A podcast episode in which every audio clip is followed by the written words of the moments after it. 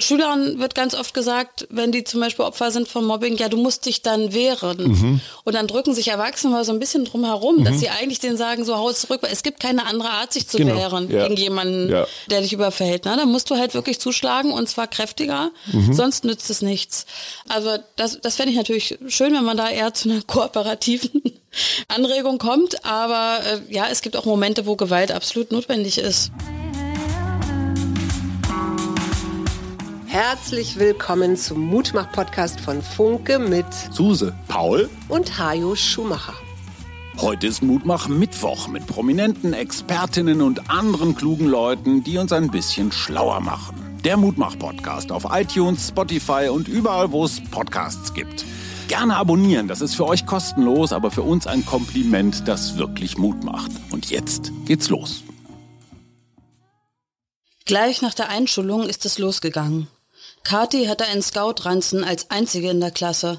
Und das war, da waren sich alle sicher, weil Kati ein scheiß Bonzenkind war.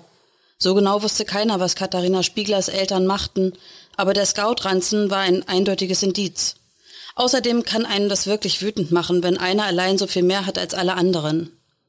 Fünf Minuten vor dem Abklingeln der letzten Stunde begann Kati ihren Hefter und die Federtasche in ihren schönen Scout-Ranzen zu packen und das möglichst leise, damit die Lehrerin es nicht bemerkt. Das ist natürlich schwierig, wenn man ganz vorne sitzt. Andererseits war sie vorne rechts auch sehr dicht an der Tür. Ricardo saß neben Steven und die beiden mussten schon lachen, wenn sie Kathi von hinten beobachteten. Sie konnten sehen, dass das Mädchen sich gegen den Drang wehrte, sich umzudrehen und nachzusehen, ob Steven und er es wirklich auch heute wieder auf sie abgesehen hatten. Das hatte sie sich in den ersten Wochen in der Schule mühsam abgewöhnt, um gar nicht erst Aufmerksamkeit zu erregen. Am besten lief es für Ricky und Steven, wenn die Lehrerin merkte, dass Kathi schon den Ranzen packte. Dann gab es gleich noch Ärger für das Mädchen. Den Unterricht beende ich, Katharina Spiegler. Sachen auspacken. Wenn das passierte, hatte sie wirklich keine Chance mehr. Sobald es klingelte, musste Kathi rennen. So schnell sie konnte. Die Treppen runter über den Schulhof und dann hoffen, dass die Ampel grün ist und dann weiter. Das waren mindestens 800 Meter, das ist ganz schön weit, wenn man sechs Jahre alt ist und es zu Hause alles zu fressen gibt, was die Kaufhalle an Süßkram bereithält, erklärt Ricardo. Je nachdem, wie viel Vorsprung sie durch das Ranzenpacken hatte, standen Katis Chancen besser oder schlechter. Eigentlich war es besser für sie, wenn wir sie direkt auf dem Schulhof gekriegt haben. Hanno hält mir ein leeres Bierglas hin und ich nicke. Dann haben wir sie nur rumgeschubst und ihren Turnbeutel auf das Trafohäuschen geworfen oder so. Da musste sie halt zum Hausmeister und um Hilfe betteln. Du darfst dich nicht immer mit den anderen Kindern streiten, Katharina, kommentiert Hanno, als er mir das Bier reicht. Man weiß ja auch nie nicht, wer hier angefangen hat, ergänzt Rico genauso zynisch wie die innerliche Lehre Erzieher-Hausmeistergarde, die sich auch in meinem Kopf gerade schon formiert. Schlimmer, erzählt Ricky weiter, sei es gelaufen, wenn Kathi es bis in die Siedlung geschafft hätte. Denn da wäre überhaupt niemand mehr gewesen, der dazwischen gegangen wäre. Ich weiß noch, wie wir sie ein paar Mal ganz kurz vor ihrer Wohnung erwischt haben. Und dann runter auf den Boden. Jacke über den Kopf und immer schön treten. So an die Beine und auch mal in den Bauch. Und dann haben wir gespielt Ranzen spucken. Ricky erzählt immer hektischer. Er muss die Sache jetzt loswerden. Ranzen spucken.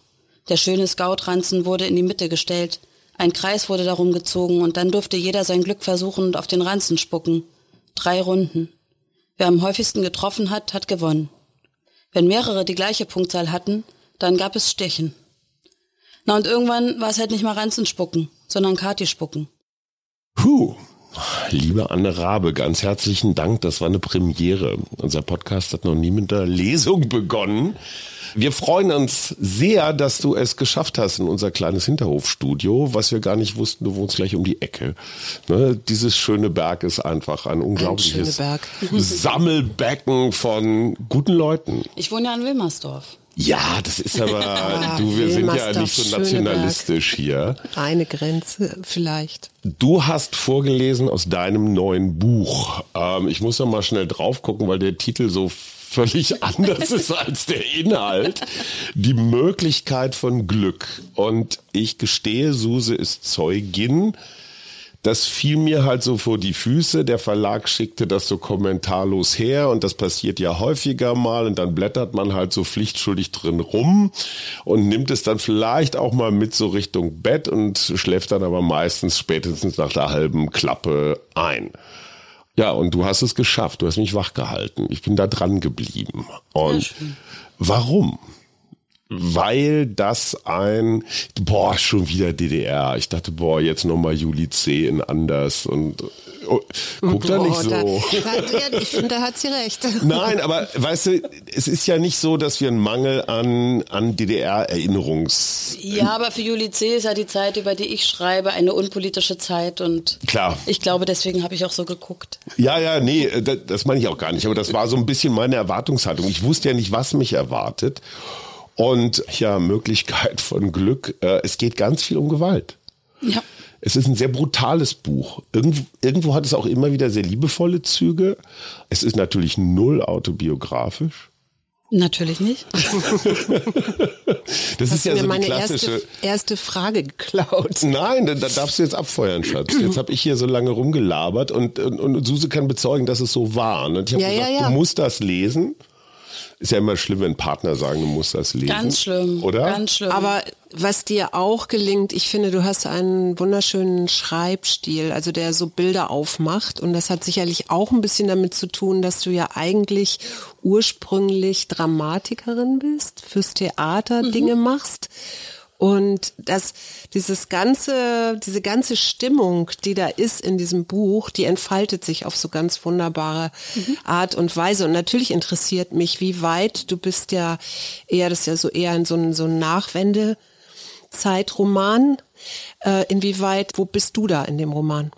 Naja, also wie Hajo schon gesagt hat, es ist überhaupt nicht autobiografisch. ähm, aber ähm, ich sag mal so, dass die Fragen, die sich die Hauptfigur stellt, die Stina, dass das auch Fragen sind, die mich umgetrieben haben und die mich zum Schreiben dieses Buchs getrieben haben. Es gibt einen ähm, Teil, von dem man sagen kann, ja, der ist doch sehr nah an der Wirklichkeit. Das ist die Geschichte des Großvaters der Stina. Die habe ich sehr genau recherchiert, die Geschichte meines Großvaters, weil mich das interessiert hat. Auch mal, also das ist ja jemand, der aus dieser DDR-Nomenklatura kommt. Und das ist etwas, was ich bis jetzt in den bisherigen Debatten nicht so mitbekommen habe, dass man darüber so viel spricht, auch was das bedeutet hat, was da eigentlich, wo die herkamen und ähm, was die erlebt haben in dem 20. Jahrhundert.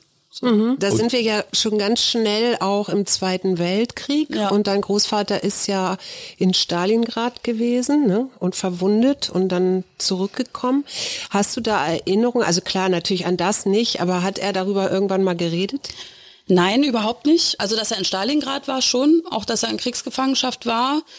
Aber sonst hat er darüber nicht gesprochen, auch über den Krieg nicht. Also hier gibt es ja Sätze, die der Großvater sagt immer mal wieder in dem Buch, sowas wie, ja, ich hatte Glück, dass ich niemanden erschießen musste. Und das ist ja so als Kind, erstmal nimmt man das ja alles so hin und hält das alles so für wahr.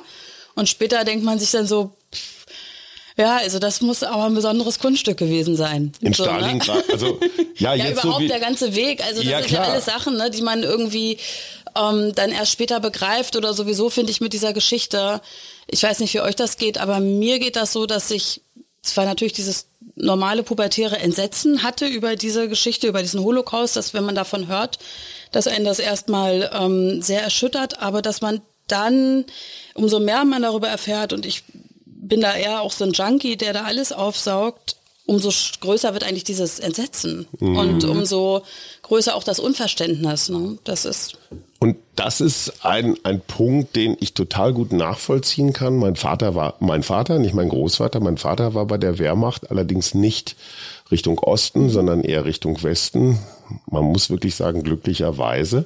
Wenn man heute Stalingrad hört, denkt man sofort an Bachmut, weil was da passiert, ist im Kleinen wahrscheinlich ähnlich brutal. Da werden junge, was habe ich neulich gelesen, wenn du an die Front geschickt wirst, da hast du eine Lebenserwartung von vier Stunden. ja Wahnsinn. Kanonenfutter. Ja, das ist kein Wort, sondern das ist wirklich ein Schicksal. Und du ziehst eine Linie von Stalingrad über die DDR in die Jetztzeit. Und das finde ich das Interessante daran, Gewalt quasi als etwas, was vererbt wird. Wie auch immer. Was sich fortsetzt. Ich würde sagen, das ist einfach ein Erlebnis, was nicht, was nicht verschwindet. Also diese Erfahrung, die du gerade beschrieben hast mit dem man hat vier Stunden Zeit quasi. Also mhm. selbst wenn man das überlebt, hat man ja diese Erfahrung davon. So. Ich bin in so einer Lebensgefahr und das verschwindet nicht. Das verschwindet nicht in dieser Generation, aber auch nicht in den nächsten. Davon werden sich mhm. immer Spuren finden. Ich finde das mit der Vererbung ein bisschen schwierig. Mhm. Äh, ich, ich so, meine auch nicht vererben im genetischen sagen, genau. Sinne, aber durch die Verhaltensweisen prägen Verhaltensweisen, Absolut. prägen Verhaltensweisen. Das heißt, in meinen Söhnen ist irgendwie auch noch was vom Zweiten Weltkrieg. Ich bin quasi die Brückentechnologie.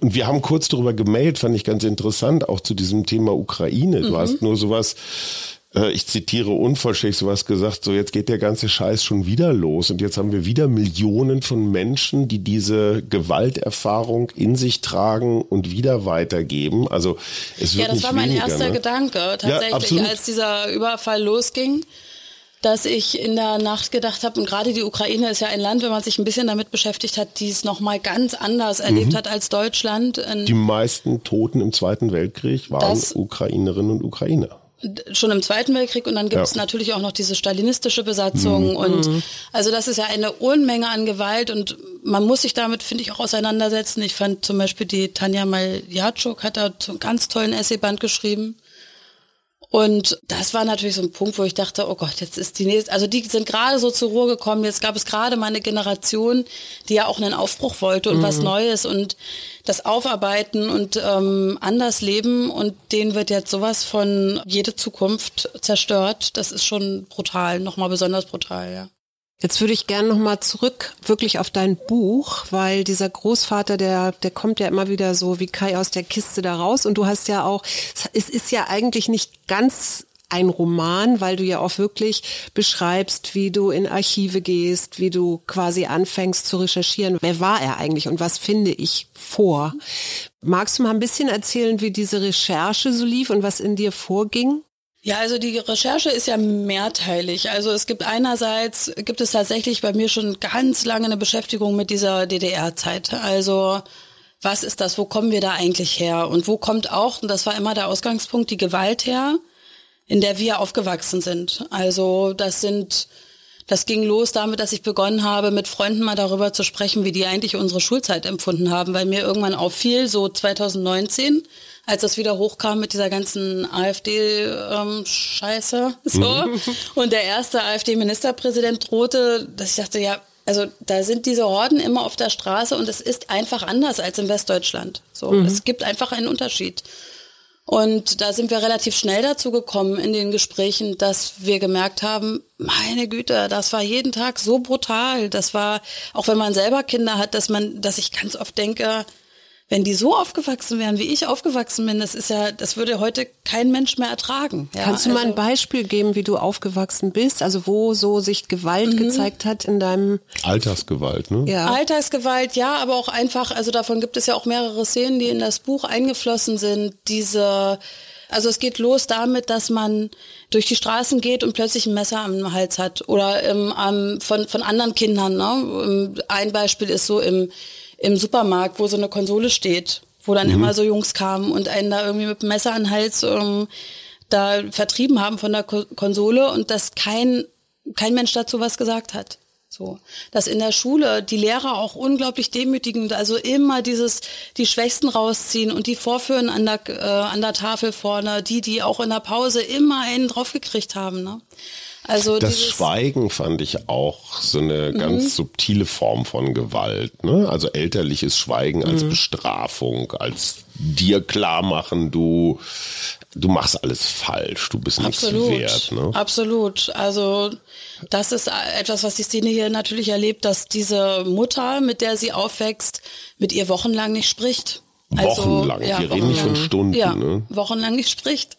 Und das natürlich auch etwas verändert in diesem Kind oder in diesen Kindern. Und was mir im Zuge auch des Buchs oder auch jetzt schon im Nachhinein, wo Leute das gelesen haben, aufgefallen ist, wir haben da nie drüber gesprochen und jetzt plötzlich fangen die Leute sofort an, darüber zu sprechen. Also Leute, auch die ich 30 Jahre kenne, mhm. die sagen, naja, das war bei uns zu Hause auch so. Und weißt du noch, der, der wurde mal angerufen von den Nachbarn, mhm. ähm, dass er mal nach Hause kommen soll, weil der Vater schon an, wieder ausrastet und so. Ne? Also plötzlich. Moment, und ausrasten heißt, er genau, gewaltig, genau, Menschen, genau, Familienmitglieder. Genau.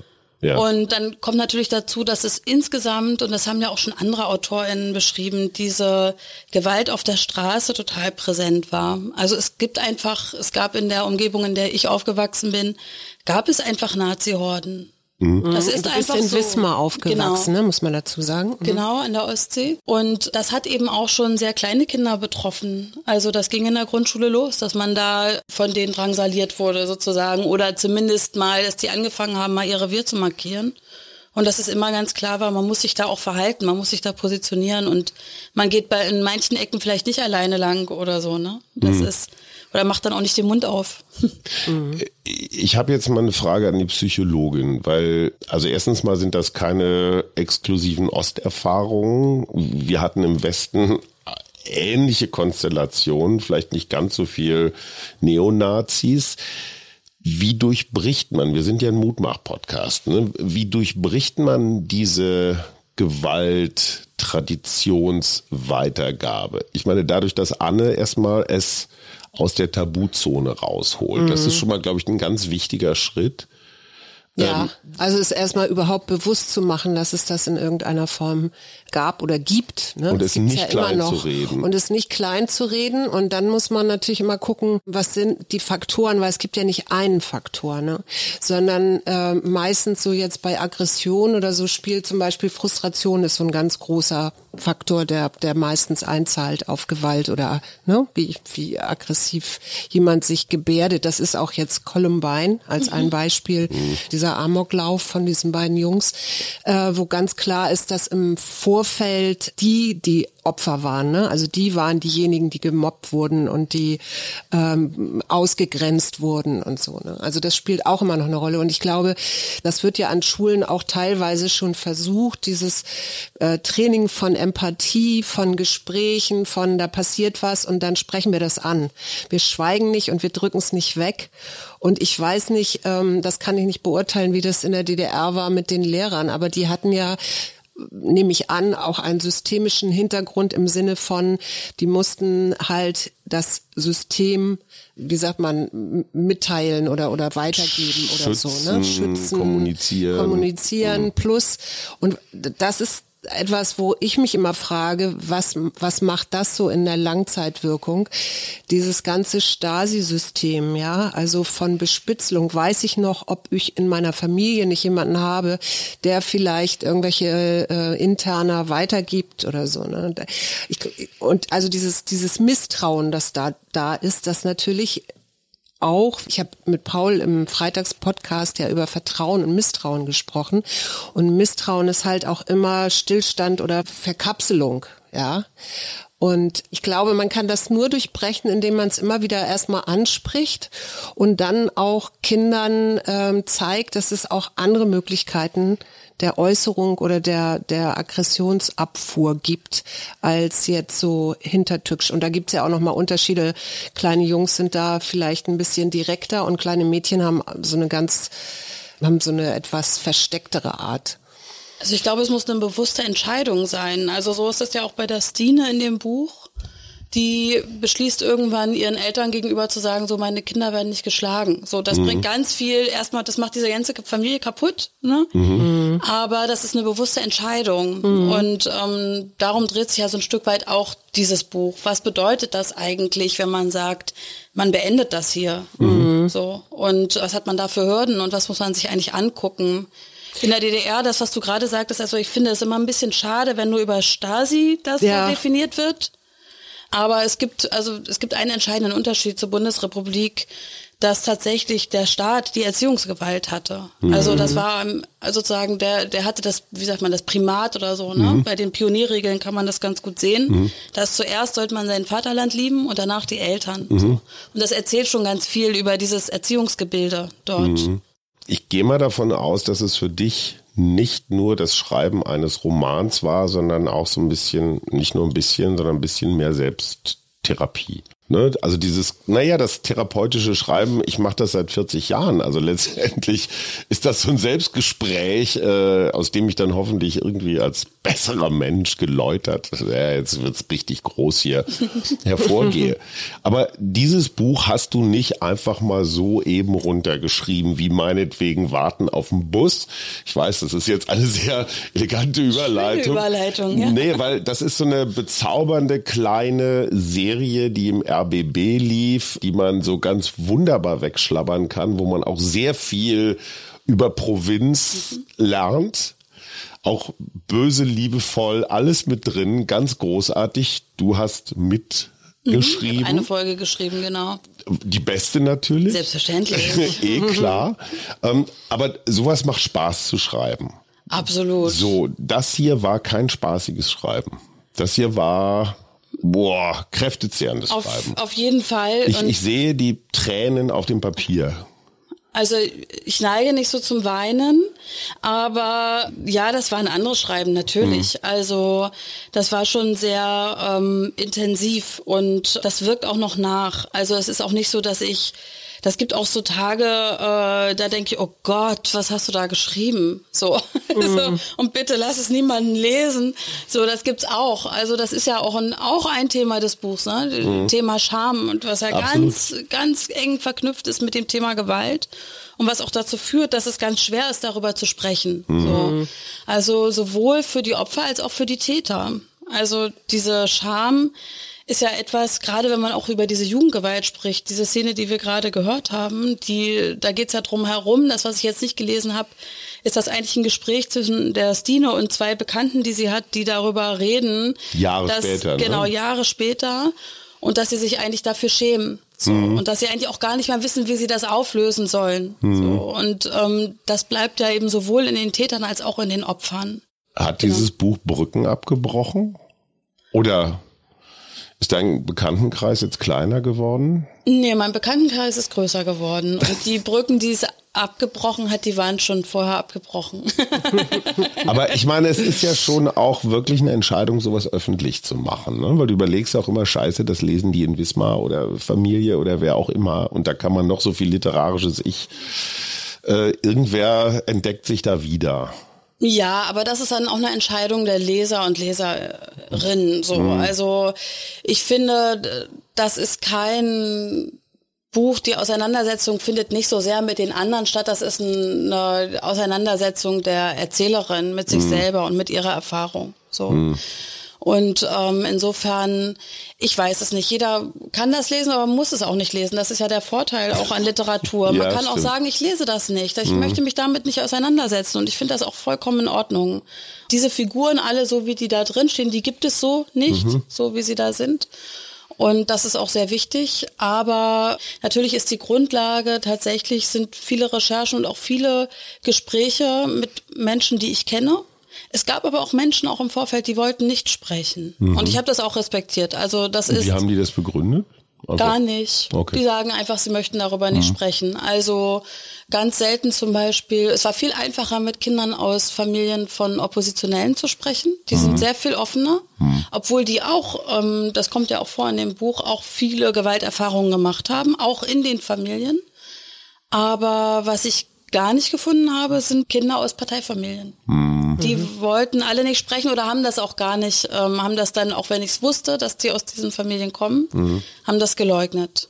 So. Und das ist, es ist in Ordnung, ja. Wir hatten hier die Journalistin Sabine Bode, die sich, und das, die kennst du, du kennst wahrscheinlich auch ihre Bücher ne, mit äh, äh, Kriegskindern und Kriegsenkeln und so sehr intensiv beschäftigt hat. Und ich habe mich gefragt, ob diese Kriegskindergeneration, der ja wahrscheinlich auch dein Großvater angehört hat, ob die DDR quasi dieses Trauma, über das ja sowieso nicht geredet wurde, dann nochmal durch dieses auch Schweigen oder neue Regime oder wie auch System, das einfach verlängert hat. Also weißt du, Absolut, absolut. Also diese, der Großvater ist selber ähm, Soldat gewesen, aber die Großmutter war Kriegskind.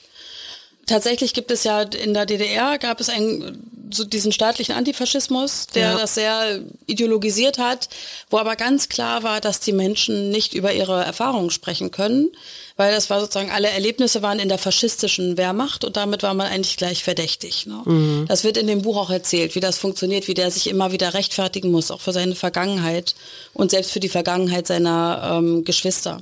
Und ja auch sehr, sehr parteihörig, sage ich jetzt mal, ne? oder staatshörig überzeugt, wird. Überzeugt. Überzeugt ja. einfach. Also ein wirklicher Ideologe und wirklich überzeugt von der Sache und das begründet er auch so aus seiner Erfahrung heraus. Dieses Schweigen wurde verlängert und es gab dann weiteres Schweigen über die stalinistische Besatzung. Das ist etwas, was fast gar nicht besprochen ist, obwohl das fast in jeder Familie drin steckt. Also dieser stalinistische Terror in den ersten DDR-Jahren, wo mhm. tausend Leute nach Moskau verschafft wurden und erschossen, Zehntausende in Lagern waren. Also da gibt es sozusagen in dieser DDR-Landschaft einfach fast in jeder Familie Opfer und Täter mhm. und darüber wird bis heute nicht gesprochen. Kann auch gar nicht, weil das Wissen wirklich ähm, verschollen ist. Ich schlag jetzt mal den Bogen nach Freudenberg. Also ein Fall, der die Republik die letzten Tage aufgewühlt hat. Zwei Mädchen töten eine Mitschülerin. In dem Gefolge, man weiß immer nicht, ist das so selektive Wahrnehmung, kamen jetzt wieder andere Fälle von brutalem Mobbing. Heute am Freitag fährt ein offenbar gestörter Mann wie ein Bekloppter äh, im, im Köln Bonner Flughafen, auch Leute um im Parkhaus. In meiner Heimatstadt Münster wurde letzte Woche auf dem Jahrmarkt jemand abgestochen. In Hamburg hatten wir jetzt äh, bei den Zeugen Jehovas diesen Fall. Ich weiß nicht, ist das eine eine Zunahme oder gucken wir einfach nur genauer hin? Ich frage mich nur, hat diese Gewalt, die wir da jetzt heute und in diesen Tagen aktuell erleben, kriegen wir die auch zurückgeführt auf ja, Ausnahmesituation, Ukraine, Krieg, Familiengeschichten. Also kann man da irgendwie eine Brücke schlagen? Ich finde das schwierig, weil jeder, also bei dem Amokleifer ist, glaube ich, ziemlich klar, dass der äh, psychisch krank war und ja, aber das ist fast immer die Erklärung. Nee, das ist nicht immer die Erklärung. Und äh, in dem Fall wahrscheinlich nehme ich an, ich bin ich bin kein Gerichtspsychiater oder sowas, aber oder Psychiaterin, ich nehme an, äh, sich so quasi, der war schon irgendwie verhaltensauffällig, deswegen ist er ja anscheinend da auch bei den Zeugen Jehovas äh, rausgeflogen und äh, war eben halt auch gar nicht so sozial kompetent. Das heißt, er war in seiner eigenen Welt und hat sich da irgendein Weltbild aufgebaut, um, um dann loszugehen. Ich kann jeden Einzelfall aber, erklären. Ja, natürlich. Ich würde aber immer auf die Einzelfälle gucken und ich würde nicht sagen, dass es jetzt äh, eine Zunahme ist. Ich glaube, wir gucken immer sehr, sehr subjektiv, wenn so etwas passiert, automatisch darauf, ah, okay, und da und da und da ist auch was passiert. Was aber natürlich stimmt, ist, dass, und das hat ja, Berlin hat darauf ja auch reagiert, dass diese ganzen Messerstechereien und so so zugenommen mhm. haben. Ne? Also und da ist dann die Frage, woher kommt das? Also ist das Frustration und wenn es Frust, also als ein Faktor und wenn es Frustration ist, wo kommt diese Frustration her? Ist das aus dem Elternhaus? Ist das Irgendwas keine Chance haben oder was langes Verschwiegenes oder oder oder? Mhm. Ja. Also ich finde, ich stimme dir total zu, dass, dass es jetzt ganz schwer ist, da schon so die Einzelfälle dann zu analysieren in so einem Gesellschaftsbild. Es gibt ja Zahlen jetzt, dass diese Jugendgewalt steigt. Mhm. Ich finde, wenn man sagen will, okay, man möchte da mal systemisch drauf gucken, dann hat es vielleicht Sinn, ohne jetzt diese Gewalttaten darauf zurückzuführen, zu gucken, in welcher Welt leben Jugendliche eigentlich heute. Mhm, ja. Also was ist das eigentlich gerade, wie begegnet ihnen die Welt? Und das ist ja eine Dystopie, in einem Ausmaß, den man, das man sich kaum noch vorstellen kann. Ne? Also diese einerseits natürlich diese Klimafrage, aber auch was die in den letzten drei Jahren so erlebt haben, was man denen mhm. abverlangt hat und wie man ihnen jetzt wieder begegnet. Also die Nachrichten sind nämlich nicht mehr so, dass es heißt, jetzt müssen wir den Jugendlichen was zurückgeben, nachdem mhm. die uns so geholfen mhm. haben, sondern die Nachrichten sind, die sind dümmer geworden in der mhm. Pandemie. Ja. So, also das ist oder gestern irgendwie abends habe ich Lanz geguckt und dann hieß es irgendwie auch zu dem Fall so, mhm. ja, man sieht dann immer die Mütter mit den Smartphones auf den Spielplätzen und ich denke, boah, also Leute, jetzt sind es wieder die Mütter mhm. und die Kinder sind dumm und die gucken irgendwie, sind zu viel in Social Media. Und das ist natürlich viel zu einfach, ja. weil man daran auch grundsätzlich erstmal nichts ändern kann sondern man müsste natürlich erstmal gucken, wie kann man denn meine Welt wieder gestalten, mhm. wo man diese Jugendlichen ernst nimmt und wo man denen auch das Gefühl gibt, dass sie was verändern können und dass sie irgendwie eine Zukunft haben. Und wo vielleicht auch die Eltern auch gerade vielleicht in einem überforderten Zustand sind, ne? Mit Inflation und so. Das, also es gibt ganz, ganz viele Faktoren. Und ich glaube, ein ganz interessanter Faktor ist dieses auch viele Menschen oder zu viele Menschen auf einem Dichte Stress. dichten Raum. Ja, natürlich. Das ist ja, ich meine, warum gibt es so viele Leute, die sich nach Stille, nach Ruhe, nach Natur, nach weiß ich nicht äh, sehnen? Ist auf dem Land weniger Gewalt als in der Stadt? Das würde ich mal deutlichst verneinen. Ich habe den Eindruck, dass gerade in so einer agrarischen Gesellschaft boah, die so Gewalterfahrungen noch viel eher zum Alltag gehören. Denk mal an das weiße Band. Ja. Ja. So. Ja, ja. Ähm, aber ja, es, also es ist sicherlich wahrscheinlich einfach schwer, dann immer pauschal zu sagen, das und Ja. das ist es. So. Und auch diese Gewalt, jetzt dieses Mädchen, die da das andere Mädchen ermordet haben. Also man guckt jetzt sehr auf diesen Mordfall, aber die Ja. Wahrscheinlichkeit, dass das damit begonnen hat, also die halte ich für gering bis Mhm. null. Also wie soll denn da, das bricht ja nicht plötzlich aus Zwölfjährigen heraus, die wie Zombies jemanden anders abstechen. Also Du meinst, da ist was gewachsen. Ganz sicher, ganz sicher. Also da, zu der These würde ich mich mal hinreißen lassen, ohne jetzt zu sagen, ja, ich weiß, woher das kommt. Das war, ich kenne diese Leute nicht. Klar. Aber ich finde es immer schwierig, wenn man wirklich sagt, okay, die Gewalt kommt da und daher. Sinnvoll ist es zu gucken, okay, was können wir denn für Jugendliche gerade tun? Und ich finde, die haben tatsächlich verdient, dass man sich ein bisschen besser um sie kümmert. Ja, aber wer soll das machen? Ne? Da, da bin ich wieder bei den Mhm. Eltern. Ne? Die, Wir alle. Wir alle, ja klar. Ja, da, äh, immer zu sagen, der Staat soll es richten. Nein, nein, nein, nein, nein, please. das, ich, ich, das Ja. geht mir gar nicht um den Staat. Ich habe äh, nur, ich, ich sehe halt auch überforderte Eltern. Ja. Ja, ja, absolut. Auf Und das Fall. liegt natürlich auch an einer, einer, einer Zeit, die gerade sehr in der, im Umbruch, in Veränderung, in Krisen, in weiß ich nicht sind. Und man fühlt sich schnell auch mal vielleicht hilflos und Ist, ist, ist. Gewalt, ist Gewalt ein Virus? Also ist das ansteckend? Gibt es sowas wie ein Klima der Gewalt, was schlimmer wird? Wie, wie hast du das jetzt vielleicht auch noch mal im Zusammenhang mit deinem Buch erlebt? Wie wird Gewalt mehr oder schlimmer oder vor allen Dingen auch wie wird sie weniger? Also ich würde schon sagen, dass es in diesen 90er Jahren bestimmte Faktoren gab, die die Gewalt haben ansteigen lassen. Und dass wir diese, ähm, die Auswüchse davon auch bis heute immer noch sehen. Also die Leute, die in den 90er Jahren losgegangen sind und in Lichtenhagen da das äh, Sonnenblumenhochhaus angezündet haben, das sind auch die, die bei Pegida laufen. Und die, die auch dort immer wieder Gewaltausbrüche verüben. Ne? Also das sind zum Teil 50, 60-jährige Männer, die gehen da auf ähm, Leute los in so einer Demonstration oder auf Journalisten und so weiter. Und ich glaube, da gibt es so ein paar Faktoren, die man sich da angucken kann. Also diese Agonie der DDR in den 80er Jahren, diese Entideologisierung quasi, Desillusionierung.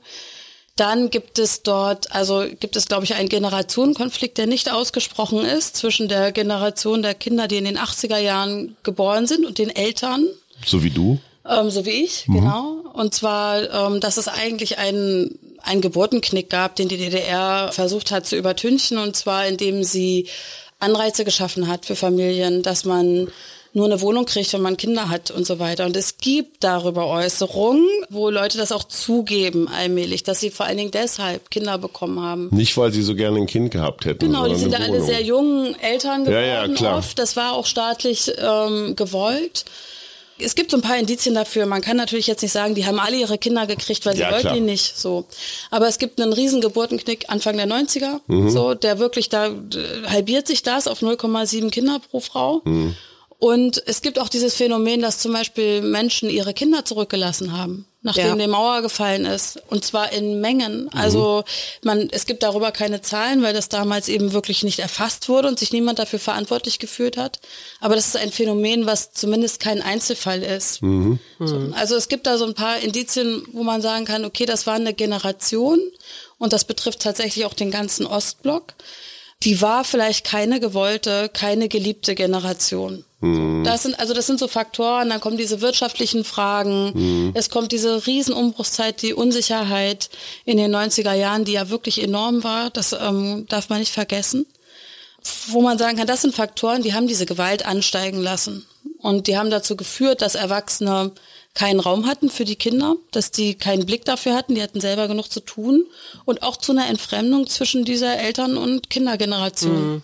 Ist Ja. Unsicherheit ein gewaltbegünstigender Faktor, Susan? Wie meinst du das mit Unsicherheit? Naja, Anne sagte ja gerade, die 90er waren, wobei, sorry, Gewalt war in den 90ern nicht nur im Osten, Solingen, Ja, Mölln der- und so weiter. Wir hatten, das darf man nicht ganz unterschätzen, aus Jugoslawien, also aus Ex-Jugoslawien, sehr, sehr viele, die vor dem Krieg einfach abgehauen sind. Ich war beim Spiegel, als der Spiegel den Titel gemacht hat, das Boot ist voll, Mhm.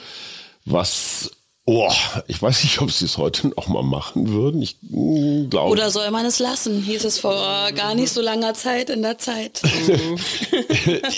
ja. Es gibt äh, in der Psychologie den Begriff der relativen Deprivation. Und das ist ähm, so ein Konzept, wenn Menschen eine Diskrepanz zwischen dem erkennen, was sie haben und dem, was ihrer Erwartung nach ihnen eigentlich zustehen sollte. Und wenn ich mir jetzt wieder, wenn ich jetzt wieder diesen Link mache äh, in die 90er Jahre und in den Mauerfall und all das, dann ist ja erstmal, ähm, wird da ein System dem anderen übergestülpt und wird gesagt, so das ist jetzt das Richtige und das Tollste und ich weiß nicht was. Und es gibt da, riesen Erwartungen, wie toll und dann das dann gibt's, wird, ne? Dann Cola für zweitens diese, diese Erwartungen und dann gibt's drittens eine relativ schnelle Ernüchterung, dass das eigentlich alles gar nicht so eintritt, wie es vielleicht im ersten Moment Mhm. scheint. So. Und daraus entsteht natürlich auch Frustration. Und Mhm. dann sind wir wieder bei dem Hauptfaktor von Aggression oder von Gewalt. Das heißt, Mhm. ich komme zu kurz und jetzt kommen auch noch Fremde, das Boot ist voll, jetzt kommen auch noch Fremde Mhm. hierher. Kriegen alle ein Sie Handy. kriegen alle, genau, Ja, oder sie genau, kriegen, kriegen alle alle, ein was weiß ich, und- und- eine und Wohnung oder sie kriegen gemacht. Geld und ja, was auch immer. Und dann hast du natürlich die Leute, die dann auf die Straße gehen und vielleicht erklärt sich ein bisschen, sicherlich nicht alles, aber Ja. warum das Also viele hatten ja auch Angst, so zum Beispiel, also was passiert eigentlich mit ihrer politischen Vergangenheit, ne? Also gerade die Lehrer auch, die waren da sehr, die konnten gar nicht sprechen, gar nicht diskutieren. Ich würde aber tatsächlich auch, Hajo, weil du das immer wieder so betonst, dass es das auch im Westen gab, würde ich sagen, ja, lass uns drüber sprechen. ähm, ich habe mir jetzt eben das sehr genau angeguckt, diesen Ja. Osten, und das heißt ja überhaupt nicht, Ja. dass das nicht wo- auch woanders existiert. Also das wäre ja toll, wenn die Gewalt nur im Osten existieren würde, dann wäre ich sehr viel hoffnungsvoller. Dann würde sich das wahrscheinlich irgendwann erledigen. Aber tatsächlich sind diese 90er Jahre, die werden oft im Rückblick sehr verklärt. Als Ja. eine Zeit, ach, da war alles gut und dann gab's die Love Parade und wir haben uns irgendwie alle gefreut und plötzlich guckt man, also gerade heute hat äh, Tereta einen Werbespot gepostet aus den 90ern von Mercedes, der war an Rassismus nicht mehr zu übertreffen.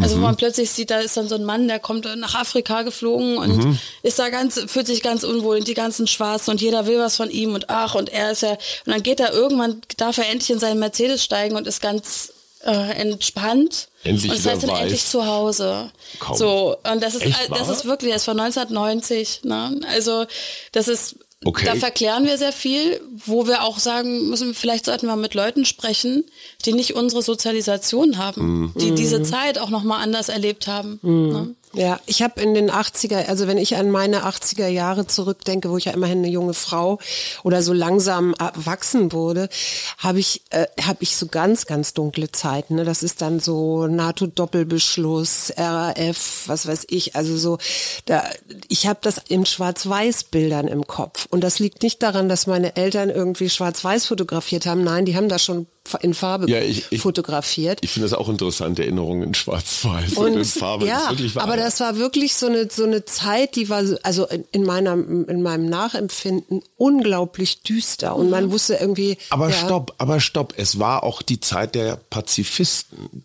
Und zwar Ja. in Ost wie in West. Und Gewaltfreiheit, äh, auch gerade mit den Grünen, die da aufkamen und, und Otto Schilly, der sich hat wegtragen lassen in Mutlangen oder so. Also Gewaltfreiheit war zumindest für den protestierenden Teil des Landes, wenn man jetzt mal von der RAF absieht, das war aber davor, war eigentlich so ein, war so ein hohes Gut.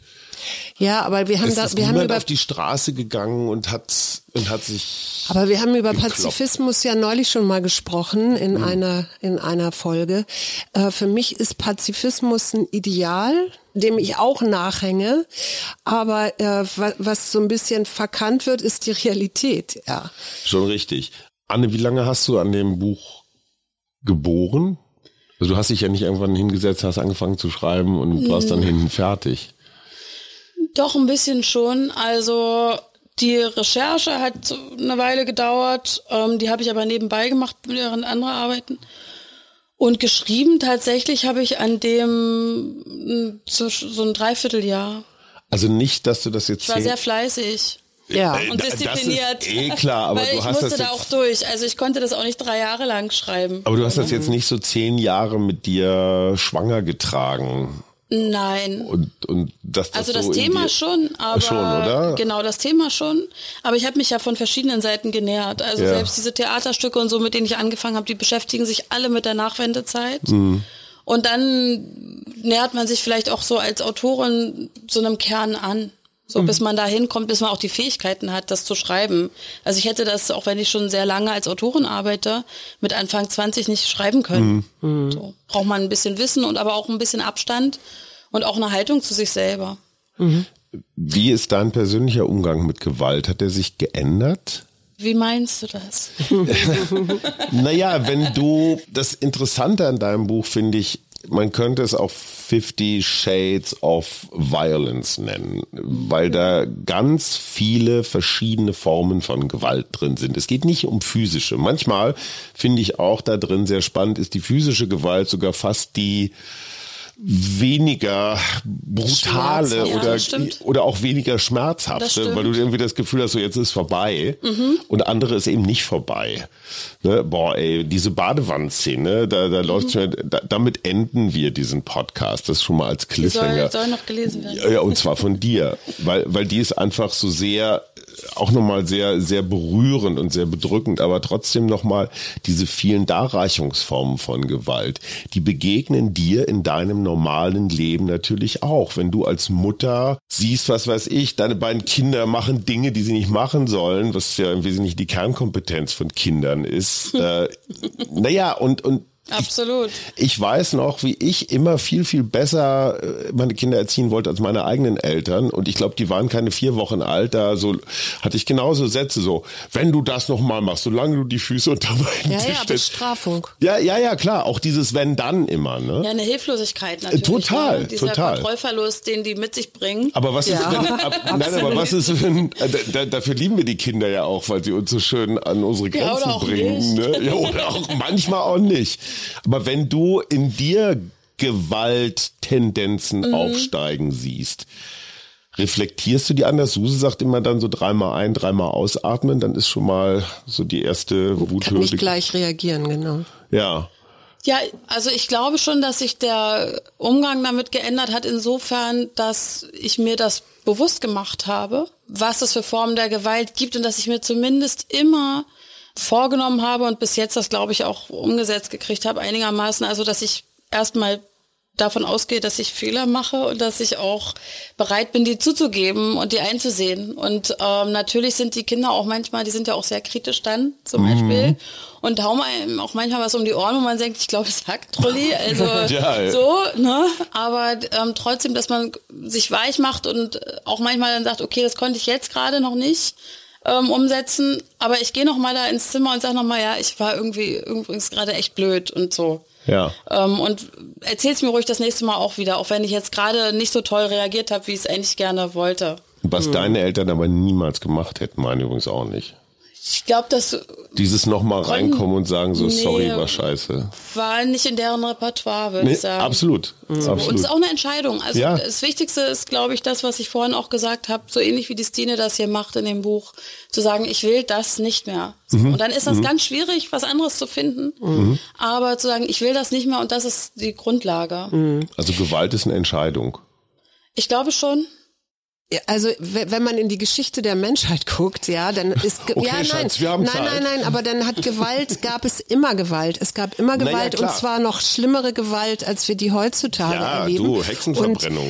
Und, nein, ich, ich glaube nur, dass es, es ich glaube nur, dass es erstmal äh, etwas ist, was im Menschen auch da ist. Ja. So, ne? Die Frage ist, und kulturell wird es dann eingegrenzt, indem es eben Strafen gibt und Gefängnisse und ich weiß nicht was und bestimmte ähm, Arten, wie man sich verhalten sollte und, und, und in der Erziehung und so. Und ich glaube einfach, dass es äh, Zeiten gibt, wo Gewalt wieder oder das Gewaltpotenzial wächst, wenn du eben solche Sachen hast wie Ungleichheit und äh, Krieg, zu Angst. kurz kommen und Krieg und Angst und ich weiß nicht was. Und was ich mir wünschen würde, also erstens, dass man erstmal sagt, okay, das ist vielleicht so im Menschen auch angelegt. Und das, was ich mir wünschen würde, ist äh, immer wieder bei jedem selbstwirksam zu sein, ja, also äh, zu dem zu stehen, was ich tue und mache und einen Moment zu überlegen oder einen Moment zu atmen, bevor ich jemandem anders Schaden zufüge. Oh, jetzt möchte ich zur Geschichte der Menschheit auch noch was ganz Kluges sagen. Irgendein Evolutionsbiologe hat mal gesagt, die ganz große Errungenschaft der Menschheit sind so ist so diese Kombination aus Rechtsstaat und Demokratie, weil früher gab es Gewalt halt um zu überleben, ja. Du hast Klar. dem anderen einfach deine Keule über den Kopf gehauen, um dem seine Vorräte zu klauen, damit du über den Winter gekommen bist durch unser System, so unvollkommen das sein mag, äh, haben wir die Gewalt durch das Recht auf so eine Art kanalisiert, dass es jetzt halt im Idealfall ein Richter entscheidet oder jemand anders bestraft, es kein Faustrecht gibt und all sowas. Ne? Und Machtfragen halt über dieses demokratische System entschieden werden. Dieser Evolutionsbiologe sagt auch, wir würden eigentlich dreimal am Tag sterben, äh, wenn wir dieses System Dieses- nicht hätten, weil uns irgendjemand anders totschlagen würde. Ja, also es gibt eine ganz interessante Studie, da hat man in den USA den, die Südstaaten mit den Nordstaaten verglichen und zwar im Sinne von äh, wie wie hoch ist die Gewalt, ja Gewalt und Morde, ne? und Mhm, okay. und es und was sich zeigte ist, dass die äh, zweimal so hoch in den Südstaaten war, also zu dem Zeitpunkt, als diese Studie ge gemacht wurde, das war eine groß, groß angelegte, als in den Nordstaaten. Dann hat man sich natürlich gefragt, woher kommt das? Und dann hat man sich angeguckt, wie ist das denn äh, auf dem Land? Auf dem, und da gab es eben im den Süden gab es die Viehzüchter und im Norden gab es die äh, Bauern, also die, die ähm, Land, Feldfrüchte. Landfeldfrüchte, Ja. ja. weiß ich nicht. Ackerbau. Und die Ackerbauer mussten in Kooperation gehen, damit sie irgendwie äh, ihr Gewinn oder damit sie wachsen können oder so. Ne? Da brauchst du dann vom Nachbarn vielleicht mal die Fräse oder dies oder jenes. Also äh, kooperatives Verhalten hat sich da ausgezahlt. Wenn aber bei dem Viehzüchter äh, die Viehdiebe die die Kühe klauen, dann sind die Kühe weg und dann ist auch sein ganzes Vermögen oder sein, sein Hab und Gut weg. Das heißt, da ist dann dieses, ich verteidige jetzt das, was ich hier habe, eben auch noch mal größer. Und das fand ich irgendwie so, fand ich, Total. ja, fand ich total interessant und macht aber auch irgendwie Sinn. Und ich glaube, dieses, wenn du in eine Demo, wenn, äh, muss nicht eine Demokratie sein, aber in der Gemeinschaft dieses kooperative Verhalten fördern kannst, ist die Gewalt eben auch nicht mehr so hoch weil die Gruppe einfach auch dieses äh, gewalttätige oder aggressive Verhalten ähm, sanktioniert. Ja, du- und du brauchst den anderen vielleicht noch. Du mal. brauchst den anderen, Außerdem ja. ganz kurz, als Viehzüchter äh, schlägst du deine Ernte tot. Ne? Wenn, naja, sorry, Ja. äh, äh, ob ich jetzt da so ein, so ein paar Ähren nach Hause bringe oder ein paar Karotten, Ja, gut, am Ende töte ich die auch, aber das ist jetzt ein bisschen was anderes. Oder ob ich so ein Kälbchen jetzt mit einem Elektroschocker, Bolzenschussgerät, ist auch noch was anderes. Okay, Ja. wir, wir, wir schweifen ab. Ja, es gibt natürlich auch, ich würde das schon nochmal sagen, also Fälle, wo man sagen muss, Gewalt ist jetzt nicht per se nur schlecht. Ne? Also gerade die Verteidigungsgewalt, auch äh, jetzt, wenn man sieht eben die Ukraine, aber auch Schülern wird ganz oft gesagt, wenn die zum Beispiel Opfer sind von Mobbing, ja, du musst dich dann wehren. Und dann drücken sich Erwachsene mal so ein bisschen drum herum, dass sie eigentlich denen sagen, so hau zurück, weil es gibt keine andere Art, sich zu Genau, wehren ja. gegen jemanden, Ja. der sich, der dich überfällt. Ne? Da musst du halt wirklich zuschlagen und zwar kräftiger, sonst nützt es nichts. Also das, das fände ich natürlich schön, wenn man da eher zu einer kooperativen Anregung kommt. Aber äh, ja, es gibt auch Momente, wo Gewalt absolut notwendig ist. Ja. Kanalisierte Gewalt ist übrigens Sport, ne? Darf man auch als kulturelle Errungenschaft nicht ganz klein reden. Ich stelle fest, seitdem ich zum Kickboxen gehe, Versohlst du mich seltener, Schatz? Du hast einfach Angst vor mir. Nee, du bist nicht mehr so aggressiv. Das ist doch das ganze Geheimnis. Das ist meine Altersmilde. Anne, willst du die super Stimmung äh, jetzt nochmal? Nochmal richtig runterreißen. Ja, bitte lies uns noch was vor. So. Anne Rabe live in Farbe und mit ihrer. Marion Faithful Stimme. Genau, das ist eine Szene, ähm, die spielt sich in der Familie der Hauptfigur ab, der Erzählerin, und da spricht sie über die Gewalt in ihrer eigenen Familie. Da sind die Kinder, um die es geht, so im Kindergarten, Grundschulalter. Es war ein Spiel von ihr gewesen. Sie hatte das Wasser eingelassen und uns ins Bad geschickt. Vorsichtig setzte ich einen Zeh hinein, um zu gucken, wie heiß es war. Es half, wenn man den Fuß zuerst reinsetzte, so lange wie möglich durchhielt, ihn dann kurz rausnahm und wieder eintauchte, sobald der Schmerz nachgelassen hatte. Das Wichtigste war, dabei leise zu bleiben, damit Mutter nicht ungeduldig würde. Schließlich sollten wir in die Wanne gehen und nicht blöd drum herumstehen. Diesmal aber war das Wasser wirklich viel zu heiß. Ich hatte schon ein paar Mal versucht, den Fuß hineinzusetzen, aber ich konnte nicht lang genug durchhalten. Vielleicht habe ich kalte Füße, dachte ich. Ich wusste ja schon, dass die Gewöhnung länger dauert und es auch schmerzhafter war, wenn man kalte Füße hatte. Die würden auch nicht wärmer werden, wenn ich mich nicht bald zusammenreißen würde. Aber es funktionierte nicht. Es tat immer noch so weh, dass ich nur wenige Sekunden aushielt. Tim stand nackt daneben, weinte und ich rief nach Mutter. Das Wasser war einfach viel zu heiß. Mein Bruder versicherte ihr, dass wir es wirklich versucht hätten. Aber Mutter, die gerade den Abwasch machte, glaubte uns nicht, und ihrer Stimme war anzuhören, dass sie allmählich ungeduldig wurde. Also bissen wir die Zähne zusammen und stiegen in die Wanne. Tim weinte immer noch, aber leiser. Der Schmerz machte ihn stumm. Ich kämpfte gegen den Drang an, aus der Wanne zu fliehen, obwohl der Schmerz von den Füßen bis in den Nacken zog. Mutter rief, wir würden uns daran gewöhnen. Das sagte ich auch Tim. Mir ging die Kraft aus. Es ist irrsinnig anstrengend, gegen die eigenen Reflexe anzukämpfen. Eine Weile standen wir in der Wanne, unter uns der knisternde Schaum. Wir achteten darauf, uns nicht zu bewegen, sonst würde das Wasser an noch trockene, noch unvorbereitete Haut schwappen und den Schmerz an einer weiteren Hautstelle unaushaltbar machen. Ganz langsam versuchte ich, mich in die Wanne zu setzen. Tim blieb stehen. Er schaffte es nicht. Tatsächlich stand er reglos da und weinte mit weit aufgerissenem Mund, noch immer geisterhaft tonlos. Ich rief noch einmal nach Mutter. Ich flehte sie an, versicherte, dass das Wasser wirklich noch heißer war als sonst, aber sie kam nicht. Also setzte ich mich langsam in die Wanne. Es dauerte. Der Unterleib schmerzt heftiger, wenn man ihn verbrüht, als die Füße. Als ich es geschafft hatte, schoss der Schmerz kreuz und quer durch meinen kleinen Körper. An manchen Stellen fühlte er sich kalt an. Ich zitterte und das brachte das Wasser wieder zum Schwappen. Panisch blickte ich auf die wippenden Schaummassen, aber ich traute mich nicht, aus der Wanne zu steigen und fiel in eine seltsame Starre. Nach Mutter rief ich nicht mehr. Sie war nicht zu überzeugen. Stattdessen weinte ich vorsichtig und schämte mich zugleich dafür, dass ich mich offenbar nicht an die Hitze gewöhnte. Ich war etwa fünf oder sechs. Schließlich kam Vater schimpfend ins Bad. Unser Geheule störte ihn beim Fernsehen.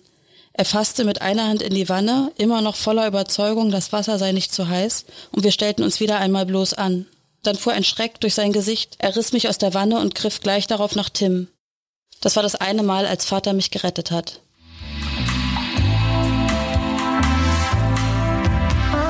Das war der Mutmach-Podcast von Funke. Jeden Montag, Mittwoch, Freitag ganz frisch. Unterstützt uns bei steady.fm, folgt uns auf Instagram oder hinterlasst gerne eine nette Bewertung. Wir hören uns.